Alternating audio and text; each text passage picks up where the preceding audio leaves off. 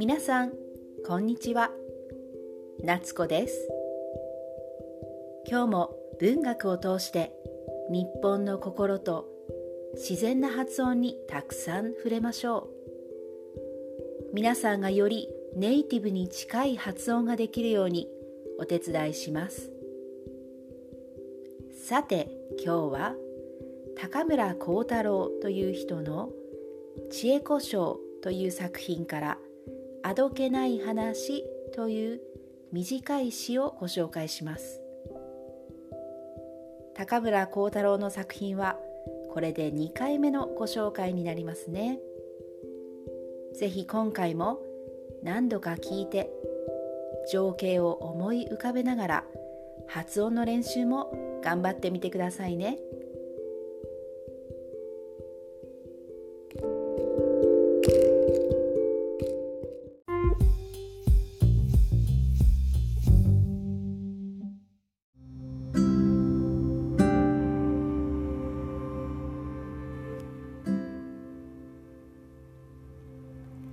高村光太郎作「知恵子賞」より「あどけない話」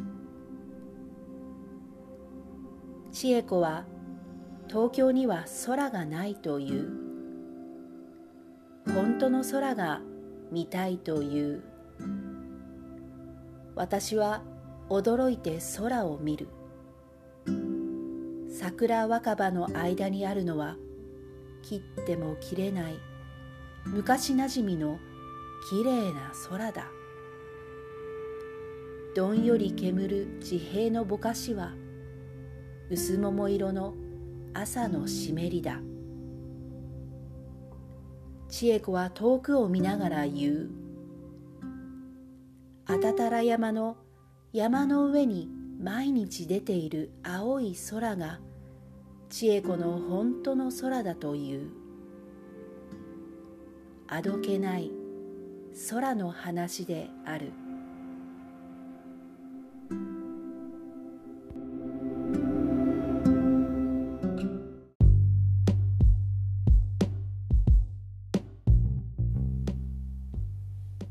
はい。高村光太郎という人の「知恵子賞」という作品からあどけない話という短い詩をご紹介しました。どうでしたか？あどけない話というこのタイトルに含まれているあどけないという言葉少し難しいかもしれませんね。これは純粋でピュアで可愛らしいという意味です。そして知恵子賞の知恵子というのは女の人の名前ですね。実は作者の高村光太郎の奥さん妻の名前が千恵子さんなわけですね。作者の妻千恵子は病気で長い間入院していました。千恵子のことを深く愛していた高村光太郎は、千恵子に関する詩をたくさん書いてそれを残したわけです。それをまとめたのが「知恵子賞」という作品であどけない話はその中の一つの作品です。千恵子さんのふるさとは福島県というところでそこの、え、ふるさとの山から見える空が、まあ、見たいというわけですね。それで東京には空がない福島のふるさとのあたたら山の山の上に浮かんでいる青い空が見たいと、まあ、病院のベッドの上で言うわけです、まあ、そのストーリーをエピソードをこういう詩の形で残した作品になりますね。皆さんはどう感じましたか？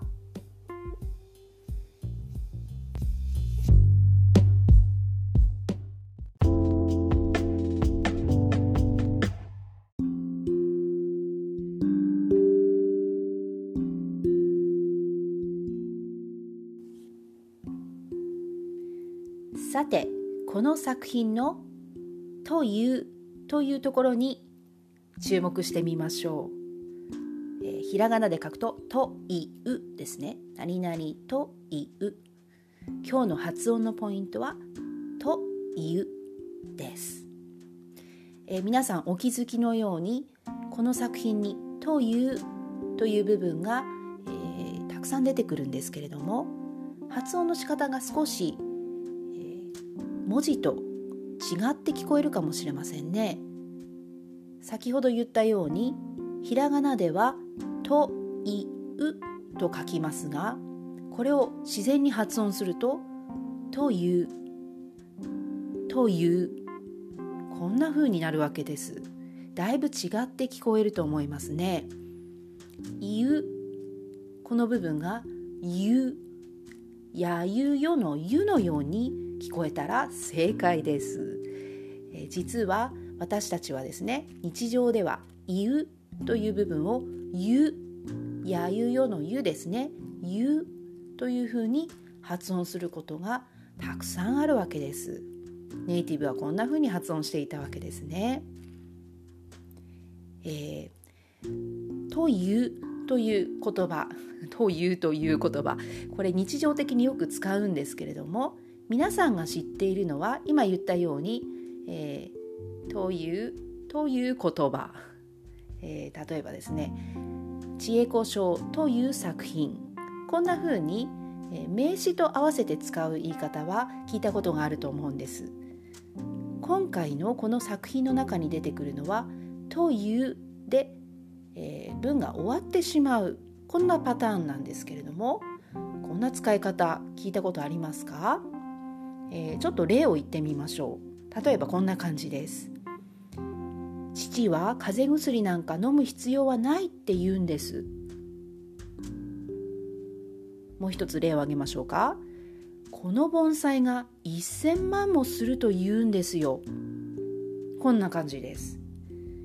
この場合の「という」というのは誰かが言ったことについて自分が驚いたり本当は違うんじゃないかなと思っている時に何々と言う何々と言うんです。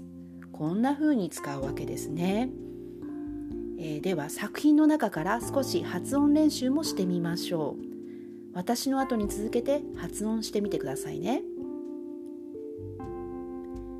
千恵子は東京には空がないという。はい。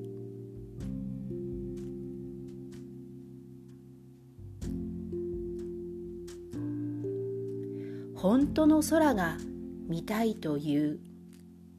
はい。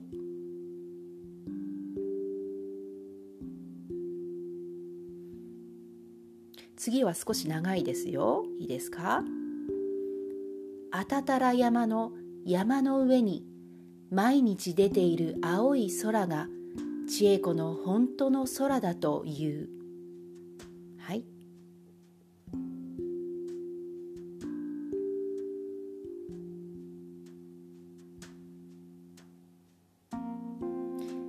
どうでしたか？ゆゆ。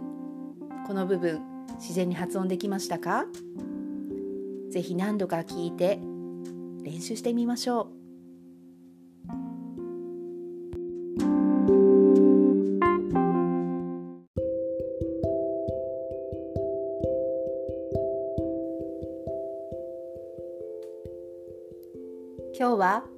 高村幸太郎という人の作品から知恵子賞よりあどけない話をご紹介しました。